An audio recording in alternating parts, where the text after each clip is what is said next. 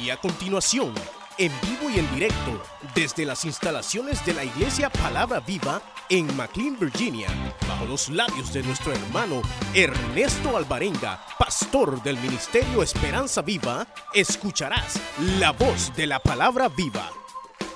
Vamos a iniciar ya el estudio de las siete trompetas. Así que este, yo creo que ponga mucha atención, abra su corazón, hermanos. Eh, pidámosle al Señor que Él pueda hablar, ¿verdad?, nuestras vidas. Eh, Dios tiene algo para nosotros.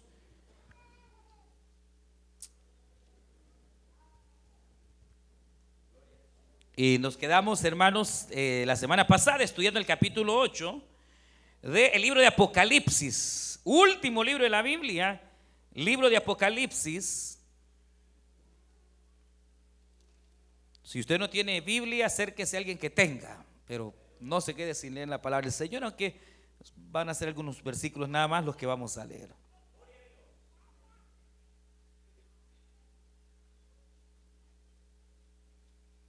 ¿Lo tenemos? Dice eh, versículo número 6, hermanos, vamos a leer, eh, tal vez difiere un poquito eh, de lo que usted tiene ahí en su Biblia, ya que tengo yo la nueva traducción viniente, pero es, es lo mismo, lo único cambia algunas palabras, ¿verdad? Y algunas frases. Pero dice la palabra del Señor de esta manera. Entonces los siete ángeles, verso 6, con las siete trompetas se prepararon para hacerla sonar. Verso 7, el primer ángel tocó su trompeta y cayó granizo y fuego mezclado con sangre. Fueron lanzados sobre la tierra y se incendió la tercera parte de la tierra, quemándose la tercera parte de los árboles y de toda hierba verde. Entonces el segundo ángel tocó su trompeta y una gran montaña de fuego fue lanzada al mar. La tercera parte de las aguas del mar se convirtieron como en sangre, muriendo la tercera parte de todos los seres que viven en el mar y fue destruida la tierra o la tercera parte también de todos los barcos. Verso 10. Entonces el tercer ángel tocó su trompeta y una gran estrella cayó del cielo, ardiendo como una antorcha, cayó sobre una tercera parte de los ríos y sobre los manantiales de agua el nombre de la estrella es Ajenjo, que quiere decir amargura. Hizo que la tercera parte de las aguas se volvieran amargas y mucha gente murió por beber de esa agua amarga. Entonces el cuarto ángel tocó su trompeta y se dañó la tercera parte del sol y la tercera parte de la luna y la tercera parte de las estrellas y se oscurecieron. Así que la tercera parte del día quedó sin luz y también la tercera parte de la noche. Amén. O sea que quedó oscuro en el día y en la noche, hermano. Pueden tomar su asiento, vamos a orar así sentados. Oramos al Señor y vamos a pedir al Señor que Él nos bendiga en su palabra. Cierren sus ojos. Oramos, Padre nuestro que estás en los cielos, venimos delante de tu presencia, Señor amado. Queremos rogarte en esta noche que tú nos bendigas con tu santa palabra. Padre, háblanos. Espíritu Santo, toca nuestros corazones y mentes en el nombre de Jesús te lo rogamos. Señor, en ti encomendamos esta palabra, creyendo que tú nos vas a respaldar, Señor, y que darás entendimiento a cada una de tus hijas y a cada uno de tus hijos, Señor. En el nombre de Jesús, Señor, toca al amigo, toca a la amiga, Padre eterno. Y Señor, en tus manos recibimos esta palabra. Ponemos, Señor, cada petición delante de ti. La vida de David, Señor, lo ponemos en tus manos. Señor, ahí donde Él quiera que esté, Padre, obra a favor de la vida de este varón. Trae, Señor, sanidad a su cuerpo. En el nombre de Jesús de Nazaret, te pedimos que tú le sanes. Y cada petición que haya, Señor, en el nombre de Cristo, la ponemos en tus manos. Y háblanos, Dios bendito, en el nombre de Jesús de Nazaret. Gracias, Señor. Amén. Gracias.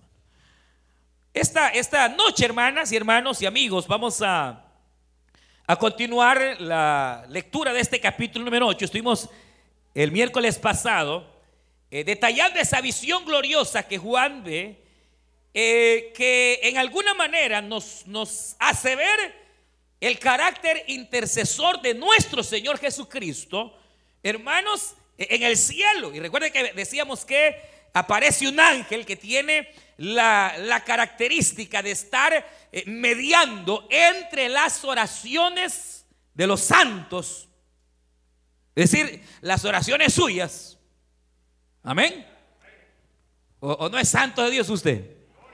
Entonces, este ángel intercede entre las oraciones suyas, mis oraciones, para que lleguen a la presencia de Dios.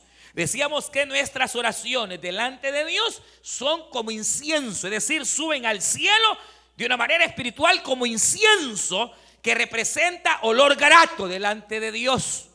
Y que este ángel, hermano, toma desde del incienso que él tiene y entonces lo echa al altar lo mezcla con el incienso de las oraciones de los santos y cuando ha mezclado, oiga bien, su incienso, entonces toma el incensario y entonces lo trae delante de Dios Padre y cuando el Padre toma aquel incensario con incienso mezclado de las oraciones suyas y las de ese ángel, es que entonces viene Dios y extiende su mano para contestar las oraciones. Y decíamos que eso representa el carácter intercesor de nuestro Señor Jesucristo. No se le olvide, tenemos un mediador. Un mediador, hermano. Y aunque allí aparece ese ángel, sería pues si pudiera ser que haya un ángel, ¿verdad? Y que tenga esa función, pero realmente es muy, sería muy extraño porque la Biblia es clara en que el único que puede mediar entre Dios y los hombres es Jesucristo, nadie más. Entonces, ese ángel pudiera ser una figura de Cristo mediando, intercediendo, poniendo de su incienso, que es sus oraciones, las oraciones de Cristo, para que nuestras oraciones sean contestadas. Recuerde que decíamos que las oraciones de Cristo son, hermanos, las oraciones con mayor autoridad que una persona pueda hacer. ¿Por qué? Porque Él fue el único que cruzó su vida terrenal siendo perfecto en todo, agradando a Dios en todo al, al grado, valga la redundancia, que el Padre no puede negarle nada al Hijo. En sus oraciones Cristo dijo, Señor, yo sé que tú siempre me oyes y que nada me puedes negar. ¿Por qué no le puede negar nada Dios Padre al Hijo? Porque Él fue fiel, cumplió, ha sido obediente, aleluya. Y entonces su oración es autoritativa. Pero además su oración es misericordiosa. Es decir, que cuando Él se acuerda de nosotros, se acuerda que Él también anduvo en esta carne y se acuerda que esta carne es terrible, hermano. Porque él también, hermano, fue, fue sujeto a la carne. También fue tentado en la carne. Aunque la diferencia es que el Señor nunca pecó. Pero las aflicciones de la carne, el Señor las pasó todas, todas. No hubo aflicción de la carne que el Señor no enfrentara. Y entonces, e, e, eso hace, hermano, que su oración sea misericordiosa Que Él se acuerde que somos polvo. Y entonces cuando estamos en nuestras debilidades, oramos al Señor y tal vez, eh, hermanos, ahí están eh, eh, frente a nosotros nuestras debilidades. Él tiene la autoridad para poder tomar mis oraciones porque Él me compró a precio de sangre. Y al mismo tiempo tiene la misericordia para decirle, Padre, perdónale, escúchala, escúchale. Porque él se acuerda que también estuvo, hermanos, metido en esta carne. Pero al mismo tiempo esa oración es poderosa porque Jesucristo, si bien es cierto, se encarna y toma forma humana y es tentado, eso no quiere decir que Él dejó de ser Dios. Ningún momento, en ninguna oportunidad, Jesucristo dejó de ser Dios. Desde que nació virginalmente, siguió siendo Dios hasta el día en que fue a la cruz del Calvario. Siguió siendo Dios y sigue siendo Dios hasta en las eternidades de las eternidades de las eternidades. Entonces su oración es poderosa porque Él es Dios también y poderoso para contestar. Y entonces eh, eh, decíamos que tal vez uno no se da cuenta, pero es como un marco lo que ocurre cuando usted ora. Su oración va subiendo, hermanos, hacia la presencia del Señor. Y a veces hay oraciones muy débiles que no pasan ni de ahí. Sí, pero cuando usted ora intensamente, con sacrificio, con fe, hermano, eh, esa oración va a llegar. Y si aún su oración fuera débil, recuerde, que puede invocar al Señor, Señor, ayúdame. Como aquel hombre que el Señor le dice, ¿crees tú que puedo hacerlo? Ay, Señor, la verdad que no sé si creo, pero, pero, eh, ayúdame en mi incredulidad. Mire, hermano, es que al Señor le gusta que seamos sinceros. Ese es todo. No tenía fe, pero era sincero. Mira, Señor, eh, creo, pero poquito. Así que o me ayudas o me lleve el diablo. Y el Señor, la poquita fe que vio, pero él dijo: Si tu fe fuere como un caranito de mostaza. Pero si estuvieras, no, Señor, yo tengo una gran fe, tú sabes que por eso estoy aquí.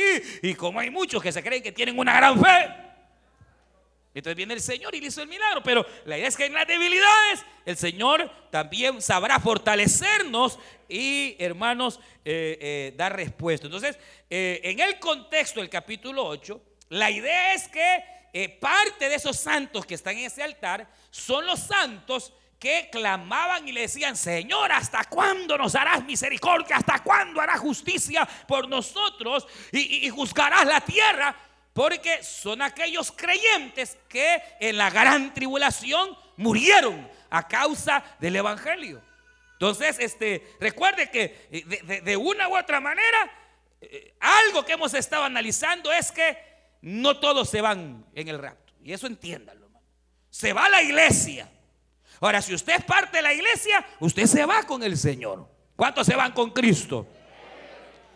El problema es que usted crea que es parte de iglesia y no lo es. ya sería, ese es otro pisto, porque eh, eh, ese ya es otra cosa, que usted sea un profesante, y ese es otro pisto, ¿verdad? Eh, que esos abundan hoy en día, profesantes. Ahora, pero la iglesia se va. Y si usted es de la iglesia, usted se va. Ahora, pero van a quedar muchos, y ya sea que, que sea gente que allá se convierten, o sea gente que se que sé es que en la gran tribulación habrá miles y miles. Juan vio una cantidad que no se podía contar de hombres y mujeres que estaban siendo muertos en la tierra a causa del anticristo, pero que sus almas llegaban hasta el cielo, vestidos de blanco. Amén. Y entonces, de repente aparece la visión de, las almas de ellos diciendo, Señor, ¿hasta cuándo nos vas a vengar? Y entonces él dice, momentito, espérate, la oración todavía no va a ser contestada, pero ya casi, ya casi. Y entonces el capítulo 8 nos muestra esa contestación. Amén. Cuando el Señor va a contestar y entonces va a enviar los juicios sobre la tierra. Ahora, aparece el primer ángel con la primera trompeta y lo que ocurre es, es esto. Eh, primeramente ocurren dos cosas. Dice, mire la Biblia. Entonces el ángel llenó el recipiente para quemar el incienso con fuego del altar. y lo lanzó sobre la tierra. Y hubo truenos, mire, relámpagos, y hubo un gran terremoto. Oiga esto, hubo un gran terremoto. Entonces el primer ángel tocó su trompeta y granizo y fuego mezclado con sangre descendieron sobre la tierra para quemarla. Entonces, aquí es lo interesante, porque básicamente lo que Juan ve es el primer juicio ya directamente de parte de Dios hacia la tierra. Y entonces ese juicio inicia con un gran terremoto y con bolas de fuego que Juan dice que eran granizos y que tenían la característica, dice acá, de ser hermanos eh, granizo de fuego mezclado con sangre.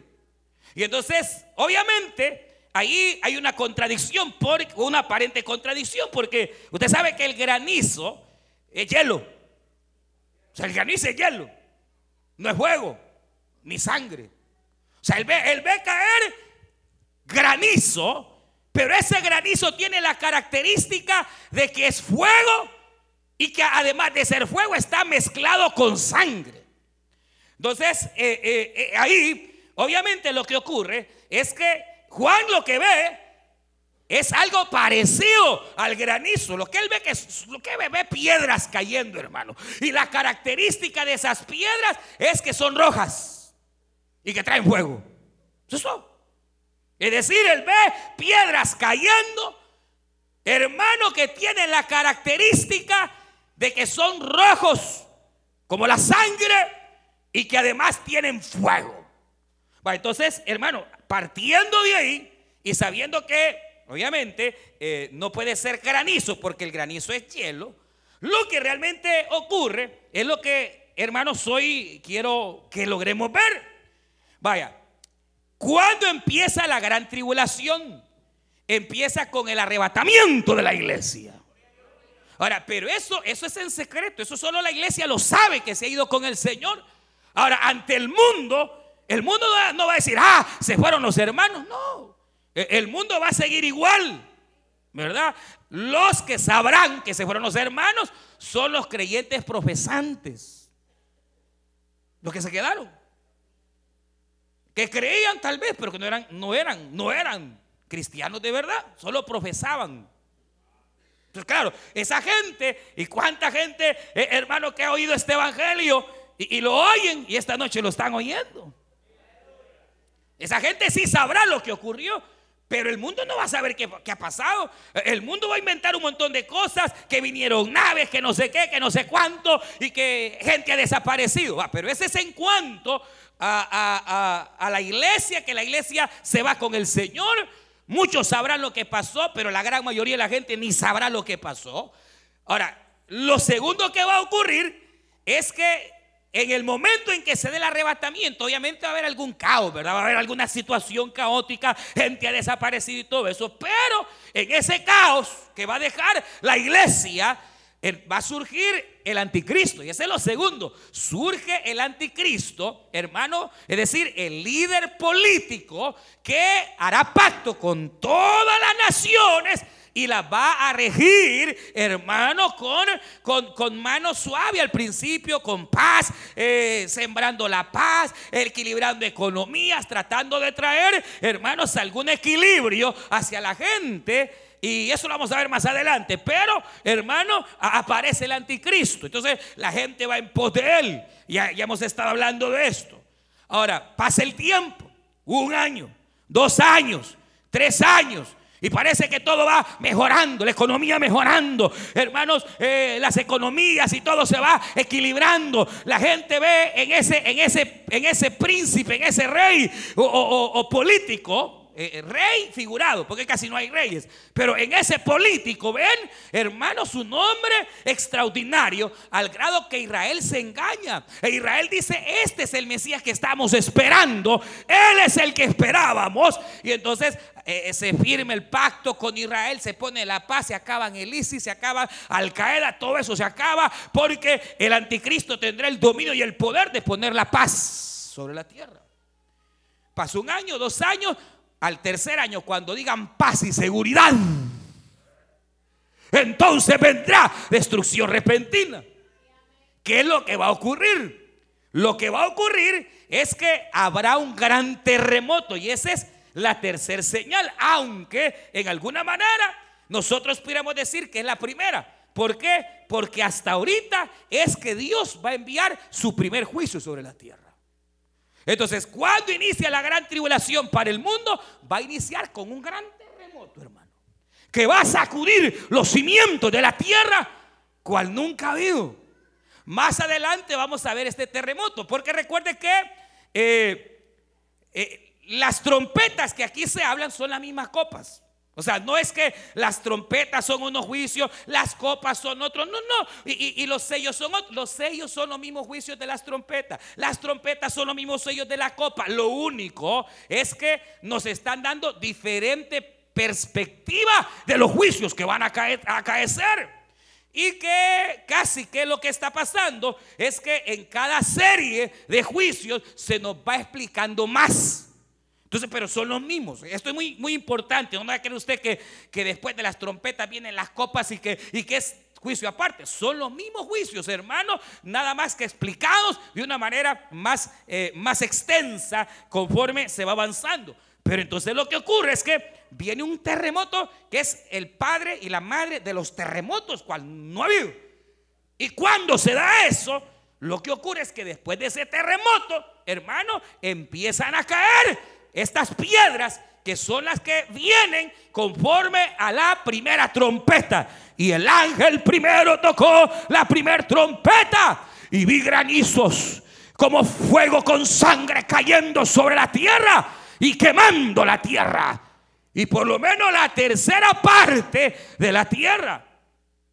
Y entonces luego, luego aparece otro ángel y dice que lo que ocurre es que viene una como montaña, oiga, viene cayendo sobre el mar, dañando el mar y dañando, hermanos, la tercera parte de todos los animales que hay en el mar. Y entonces, eh, este, realmente, hermanos, eh, hay un detalle que yo quiero que usted vea y que me interesa, porque esto va de acuerdo a algo que yo estuve enseñando el 31 de diciembre del 2014. Yo no sé si usted estuvo ese día en la vigilia del 31 de diciembre, perdón, 31 de diciembre del 2014. 31 de diciembre del 2014.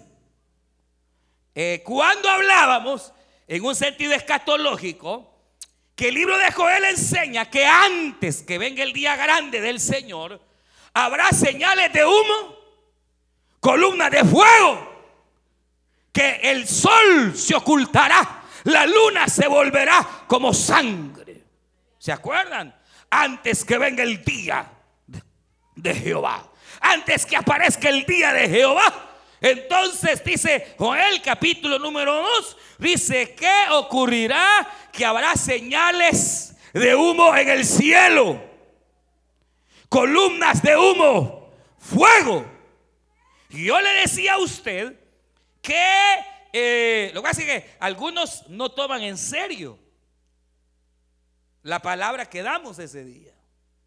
Porque yo le dije algo, yo le dije que esto implicaba que a medida los años fueran pasando, y sobre todo en el 2015, íbamos a ver un despertar de la actividad volcánica. Y hasta sacamos ahí algunos volcanes que empezaron a hacer erupción y, vaya y va a ver que en el 2015 ha sido uno de los años de mayor actividad volcánica. En diferentes partes, causando terremotos, causando catástrofes, hermanos, causando diferentes situaciones. Y, realmente, hermano, eh, bueno, por un lado, a mí me da gozo porque el Señor va confirmando su palabra, hermano. De que la venida del Señor realmente está cerca y que la perspectiva que yo le presento no es una perspectiva engañosa, sino va de acuerdo a la palabra del Señor. Yo les decía el 31 de diciembre del 2014 que eh, lo más seguro es que íbamos a venir viendo actividades de ese tipo porque es lo único que puede cumplir con la palabra que dice Joel, que hermanos el cielo se llenará de humo y que habrán columnas de fuego sobre la faz de la tierra. Ahora, realmente hermanos, oiga bien, eh, lo que quiero presentarles es lo siguiente, mire. Eh, más o menos lo que Juan pudo haber visto es algo así.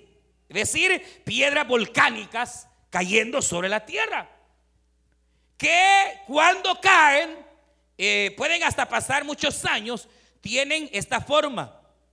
Mire, ahí se ve exactamente lo rojo como sangre que Juan pudo haber visto. esta es una piedra tiene color blanco, pero presenta el rojizo propio de los volcanes. Usted sabe que las piedras volcánicas son rojas. Y más si vienen con fuego. Ya no se diga. Y entonces, más o menos, probablemente lo que Juan ve no es eh, eh, eh, en sí como ahí se ha traducido, ¿verdad? que es granizo, porque el granizo es hielo, pero muy parecido, ¿no? lo que él ve son piedras, son rocas cayendo sobre la tierra, y este es solamente un ejemplo, aunque, hermano, ahí hay muchas piedras volcánicas que han caído en diferentes partes, en diferentes erupciones volcánicas, pero si usted ve, la mayoría tienen esa característica, son rojas, son rojizas, además ya encendidas, hermano eh, con fuego, tienen esta perspectiva y es lo que Juan pudo, hermanos, haber visto.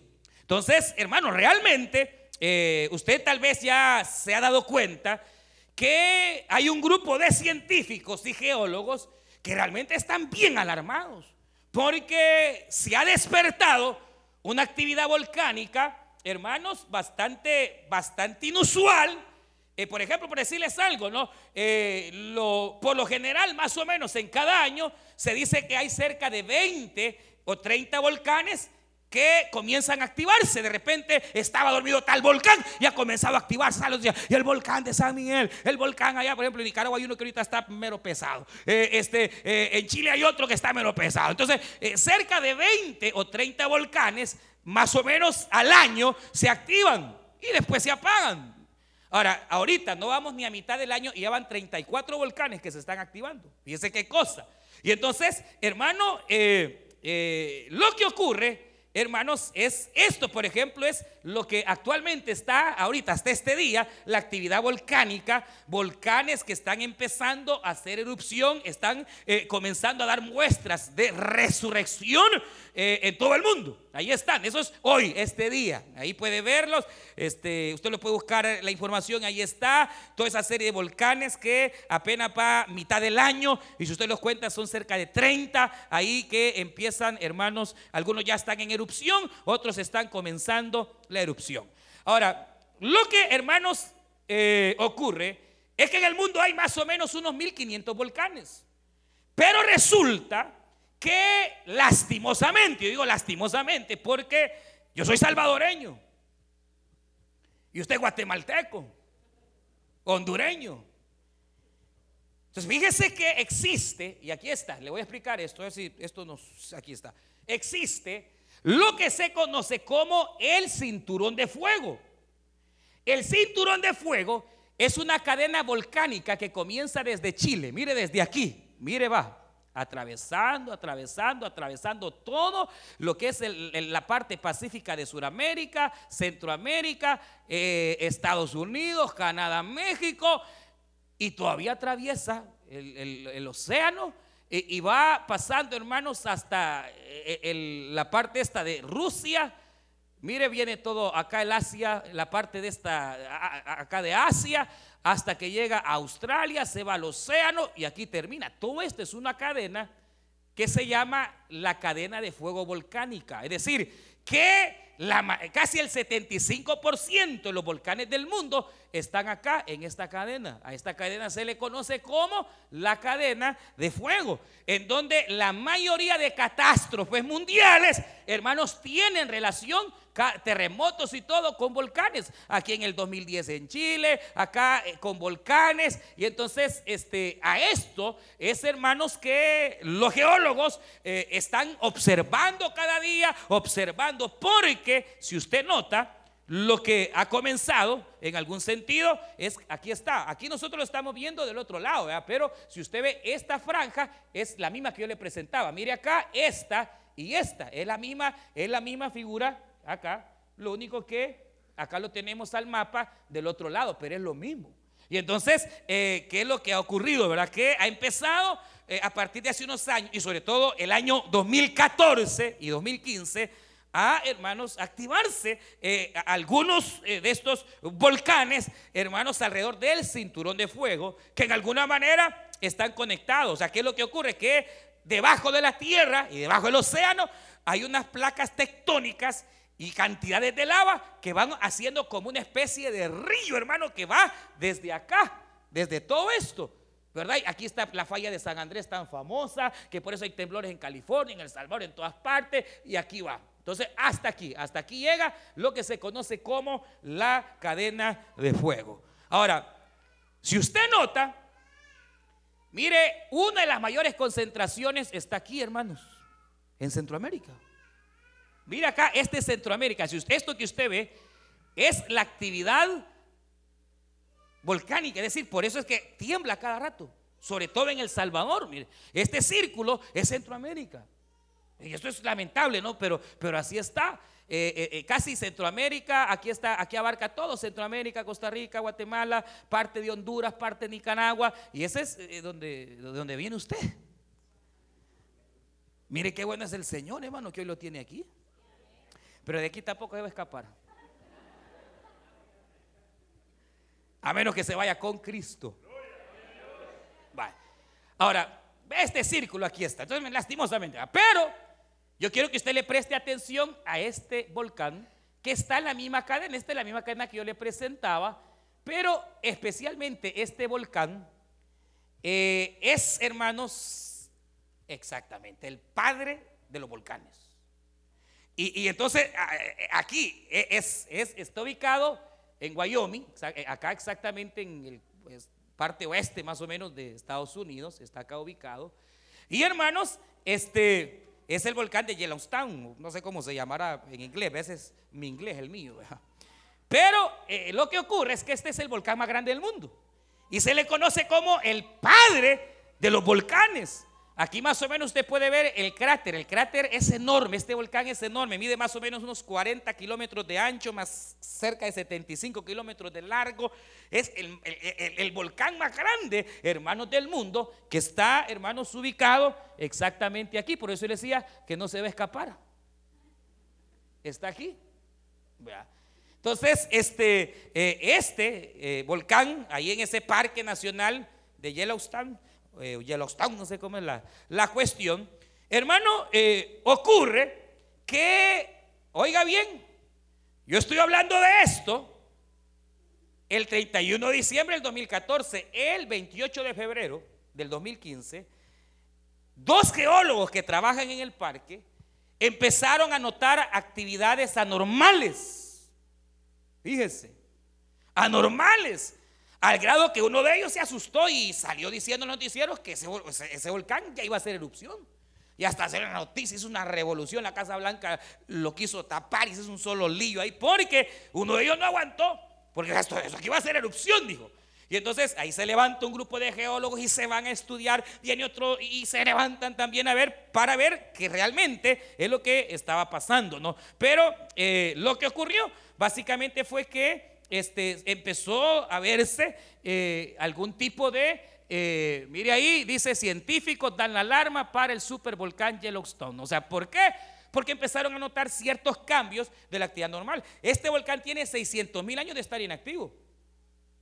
Y salvo algunas, algunos ausoles que tiene, donde hay pequeñas salidas, ha estado durante 600 mil años inactivo. El problema es que últimamente, repito, ha comenzado a dar ciertas luces, ciertas cuestiones de, hermanos, empezar a querer resucitar. Entonces, por ejemplo, dice que este, eh, dice acá que la superficie del terreno del Parque Nacional de Yellowstone, los Estados Unidos ha aumentado un ritmo récord alrededor de 8, eh, eh, va creciendo, por ejemplo, han notado que está creciendo, va, aumentando, va creciendo.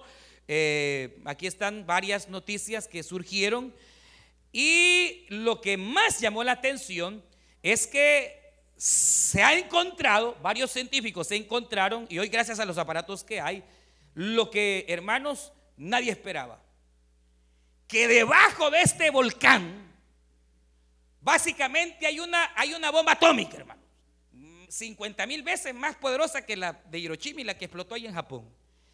Lo que ocurre es que encuentran, al ver esas actividades, encuentran que hay una enorme cámara de magma, es decir, de lava, bajo el volcán y bajo el parque de Yellowstone. Y por ejemplo, esta es una noticia de la, de la National Geographic, o sea, aquí no, se le está dando cuenta, sino que es algo, hermanos, que está en alguna manera eh, alarmando a un grupo de geólogos por el hecho de que ha empezado este volcán a querer despertar, pero que al mismo tiempo se descubrió esto, más o menos, que existe, hermano, un monstruo de lava que está exactamente debajo de todo el parque y especialmente donde está el cráter del volcán. Y entonces esto realmente los ha alarmado porque sí sabían que había lava, pero nunca se imaginaron que fuera tanto, fuera tanto. Y entonces, este, ¿qué, qué, qué es lo que ha pasado? Por ejemplo, mire, lo que ha ocurrido es que este señor, que es uno de los trabajadores, eh, eh, es un geólogo, Hank eh, Hessler, geólogo del Parque Nacional de Yellowstone, anunció el pasado 29 de enero que quedan poco tiempo para que se produzca la erupción del supervolcán. Esto alarmó hasta la Casa Blanca y bueno, se hizo un solo desorden porque usted sabe que al país no le interesa, ¿verdad? Que la gente se alarme y todo eso. ¿Saben eso, verdad? ¿Alguien vio qué pasó ayer? ¿Alguien supo de lo que hizo el ejército ayer? Salió en todas las noticias, hermano. Que hicieron, hermano, un simulacro nacional. Sé, vaya, no le estoy mintiendo, vaya, el ejército de los Estados Unidos a nivel nacional hizo un simulacro en todas partes de qué ocurriría si pasaría un desastre, cómo el ejército podría ayudar. Y eso fue ayer. Vaya a buscar y va a ver que es cierto. El ejército y un montón de esos del árbitro, eso del, del, ejército, hicieron un simulacro. ¿Qué pasaría si hubiera, hermano, un desastre nacional? ¿Cómo ellos podrían, eh, eh, eh, el FEMA, el que ve los desastres, poder, hermano, ayudar? Y entonces este fue el que empezó a alarmar. ¿Debido a qué? Por ejemplo, mire, aquí está otra noticia a, raíz de lo que él anunció, una amenaza latente, ¿verdad? Dice, el Parque Nacional de Yellowstone en Estados Unidos se asienta sobre el volcán activo más grande del mundo. Si el volcán despertara, las temperaturas bajarían drásticamente en todo el planeta y ahí se habla de lo que básicamente ocurriría. ¿Qué es lo que pasó? que, hermanos, eh, de pronto, ah, salió otra foto, los animales han empezado a emigrar, hermano. Y como que siempre los animales son más vivos que uno. Igual que el diluvio, ha comenzado a haber una migración de los animales. Los animales están yendo del parque. Usted supo, ¿se acuerda del tsunami? ¿Cuántos murieron? Más de 300 mil personas. Y usted sabe que no encontraron ningún animal muerto. Los animales huyeron. Como que perciben más. Y es que los animales viven alabando al Señor, hermanos, y el que no le alabe es usted. Pero los animales desde que se levantan hasta que anochece, allá alaban a su creador, dice la escritura, le alaban de día y de noche. Quizás tendrá Dios más misericordia. La foto que está topada es una, es una avalancha de jabalíes que se ve, hermano, abandonando el parque. Y este, eh, y la otra Ah, esta, esta foto que, se ve acá, que no se ve, pero se alcanza a ver, es que lo segundo que han notado los geólogos es que las carreteras del, del parque se están derritiendo. El asfalto se está derritiendo. Y ellos no tienen otra explicación que se están derritiendo porque por alguna razón se está elevando las temperaturas, hermano. Eh, realmente lo que está pasando Usted ya, oyó, ¿verdad? De que viene, que viene un verano bien caliente y que va a ser un verano terrible y toda esta cuestión de la temperatura que están anunciando. ¿Qué es lo que está pasando? La tierra se está calentando, pero el problema es, oiga bien lo que está pasando, que mientras venía el calentamiento global, la gente veía para arriba. El sol es la capa de ozono. Y todos los gobiernos haciendo pactos por la capa de ozono, hasta que hace un par de añitos dijeron, no, no veamos para allá, veamos para abajo. Entonces, realmente la razón por qué el mundo se está calentando no es arriba, no es el sol, es abajo. Es que el cielo pasará. Y la palabra pasará. La palabra no pasará. El cielo pasará, pero mis palabras no pasarán, ha dicho Jehová de los ejércitos, hermano.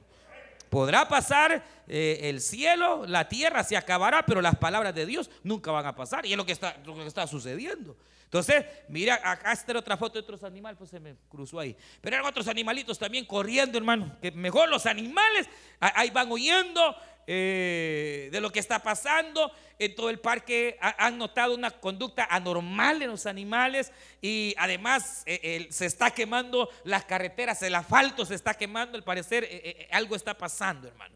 Entonces, ahí aparece otras, otras noticias con respecto, hermanos, a esto. Ahora, la cuestión es esto, hermano. Así se le fácil. Uno dice, no, no va a pasar nada. El volcán no va a hacer erupción. Faltarían muchos años para que pase.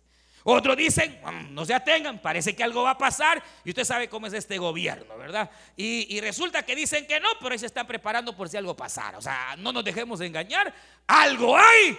Y más si la palabra lo confirma, hermano. Va, ¿qué es lo que pasaría? Como es el volcán más grande del mundo, al hacer erupción, básicamente Estados Unidos desaparece. Estados Unidos, hermano, desaparecería. Porque este volcán tendría una explosión de lava, de piedras rocosas, hermano, de fuego, de, de, humo, de cenizas, que alcanzarían aproximadamente más de dos mil kilómetros. Y entonces, aparte de las cenizas, que usted sabe que son tóxicas, porque detrás de las cenizas viene el dióxido de carbono que mata a la gente, el veneno. Y entonces, eh, ¿qué es lo que ocurre? Mire, el volcán es grande y, es el más grande de los volcanes. Y entonces se dice que se destruiría la tercera parte de Estados Unidos, sino un poquito más, y Canadá. Eh, lo otro es que toda la fauna desaparecería. La flora también. Y muchos hombres de igual manera morirían, hermano. Y lo más interesante es que se cubriría de ceniza gran partida de América, cubierto totalmente de ceniza, es decir, no habría cielo, o sea, cielo habría, pero no habría sol, ni habría luna, ni estrellas en la noche. En gran parte de Estados Unidos vendría, según los geólogos, primero vendría un terremoto como nunca. Lo segundo que pasaría que la erupción haría destruir casi la tercera parte o más de Estados Unidos. Lo, tercero es que, hermanos, se acabaría la fauna, la flora y probablemente los habitantes, ¿para dónde agarramos? Pues? Bueno, nosotros ya no estamos. Pero si se diera en un momento como este, no habría escape para muchas personas. ¿Verdad? Si se, póngase que está ahí ahorita, ¿verdad? Eh, no habría escape para muchas personas. Al contrario, muchos perecerían. Pero aquí está el detalle. Que los geólogos descubrieron, lastimosamente, que este volcán está unido a casi el 60% de los volcanes que están en la cadena de fuego. ¿Qué es lo que pasaría? Ellos calculan que más o menos unos 500 o 600 volcanes harían erupción. ¿Qué es lo que pasaría? Lo que está aquí escrito. Que hermano, la tercera parte de la tierra se cubriría de, de granizo, de fuego. Caerían granizos por todas partes. Porque esto pasaría, mire, que al activarse, al activarse, hermano, activaría, según algunos creen, más o menos unos 500 volcanes alrededor, hermanos, del cinturón de fuego, lo que haría, oiga bien, número uno, cubriría por semanas, por semanas, la tierra, al grado que no habría sol, ni luna, ni estrellas. ¿Cómo la ve de ti ahí? ¿Se imagina qué tremendo? Y lo otro, hermanos, es que eh, obviamente eh, cuando se dice y cayó una, una, una gran roca, una piedra eh, en el mar, es probable que lo que está hablando es de lo mismo, de, algo otra, otro volcán haciendo erupción, haciendo caer alguna piedra sobre el mar, o esto mismo. Imagínense que toda esta costa del mar se llene de lava. Es más, aparte, hermano, están los volcanes que están dentro del mar, que ya también han comenzado a calentar, y ese es otro pisto volcanes dentro del mar que han comenzado, hermanos, a tener, eh, a empezar a tener cierta, cierta actividad volcánica.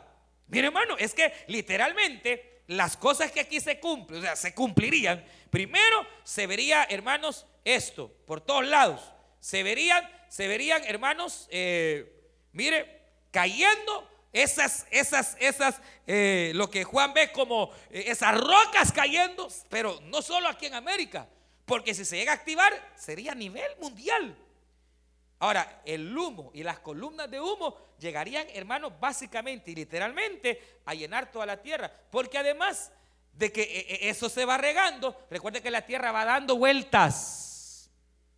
Entonces toda la tierra se iría contaminando. Entonces, mire, hermano, la palabra de Dios es viva. Ahora, ahora, ¿qué es lo que está pasando? Yo no le estoy diciendo así va a ser. Esta es una probabilidad. Pero, hermano, es tremenda. Ahora, cualquiera dice, no, pero mire, es cierto, porque eso dice otro grupo de científicos, mire, todo eso es cierto, pero no, no, no, no hay nada. Eh, faltan miles de años para que eso pase y para que haga erupción. El problema no es eso, el problema es que el tiempo lo tiene Dios. De Dios es el tiempo. Y cuando Él diga que el ángel, hermano, lance, lance esa trompeta, Hermano, no necesita Dios esperar mil años, hermano. La cuestión es que hay ahí, ahí, en Yellowstone, está, hermanos, un mecanismo que puede cumplir fielmente lo que Juan vio hace dos mil años y que hoy se está descubriendo. Pero es que es la palabra de Dios que nunca pasará, jamás pasará, llegará a cumplirse al pie de la letra. Hermano, qué tremendo. Qué tremendo. ¿Qué, ¿Qué, más causaría? Según dicen, si esto llegara a contaminar las aguas del mar, perecería gran cantidad de peces. Así dice aquí. Se contaminarían las aguas, los ríos, se contaminarían de dióxido de carbono, no se va a poder beber. Probablemente lo que Juan vio como una estrella de ajenjo es la cantidad de dióxido de carbono. Cuando un, cuando, cuando un volcán hace erupción, queda la ceniza, ¿sí o no? Pero después pueden quedar años, hermano, eh, el humo. Ese humo es veneno. Ese es el mismo humo que sale de un carro. Que la gente se queda dentro del carro y el, humo se fue, el lugar para afuera, para adentro. Eh, en horas se muere la persona. Dormido puede estar, ya no despertó. Imagínese, por eso Joel dijo, aquí viene el día grande de Jehová pero vendrá y cuando venga habrá señales de humo, los habrá columnas de fuego, el sol se oscurecerá, la luna se volverá como sangre. He aquí el día poderoso de Jehová. Es que ese día viene, mi hermano, viene. Viene y si no cree, vaya a la noticia, vaya a ver todo lo que el ejército hizo ayer. Vaya y busque. Fíjese que hay otra cuestión de la que vamos a hablar más adelante, hermano. Y sobre todo que nos compete aquí a nosotros en Virginia, porque desde Delaware, Virginia, Maryland, hay un volado ahí que está bien fregado, hermano. Pero eso lo vamos a ver otro día. Hermano, la venida del Señor está cerca cerca, cerca, y yo se lo estoy mostrando con imágenes claras. ¿Verdad? Eh, si usted quiere lo agarra, si no, no. Cada quien, hermano. Pero realmente, a mi parecer, si hay algo que puede cumplir al pie de la letra lo que Juan vio, es esto. Es este volcán haciendo erupción, poniendo en erupción 500 volcanes al mismo tiempo, generando un terremoto como no ha habido, y entonces quemando, quemando literalmente la tercera parte de la tierra. Porque si usted une Joel y esto, no hay otra explicación. Así que ahí se las dejo. Que Dios nos ayude. La venida del Señor está cerca, hermano. Bendito el nombre del Señor. En cualquier rato, ¿sabe cómo se habla que Los Ángeles va a sufrir un gran terremoto? Se habla de eso La gente sabe, ven, oyen, aún los impíos, pero siguen en su pecado, hermano. Siguen en su maldad. Qué triste. Porque Dios no quiere la muerte del que muere. Dios quiere la vida para aquel que va hacia el pecado. Quiere la vida para las almas de los hombres. Pero muchos no quisieron oír. Cerraron sus oídos. Y entonces cuando menos sientan vendrá destrucción. Vamos a orar. Padre nuestro que estás en los cielos, te damos Usted escuchó el mensaje restaurador de Jesucristo desde las instalaciones de la iglesia Palabra Viva en McLean, Virginia. Si este mensaje ha sido de bendición para su vida y necesita oración, contáctenos al teléfono 571-633-0469. 571-633-0469. Que Dios le bendiga.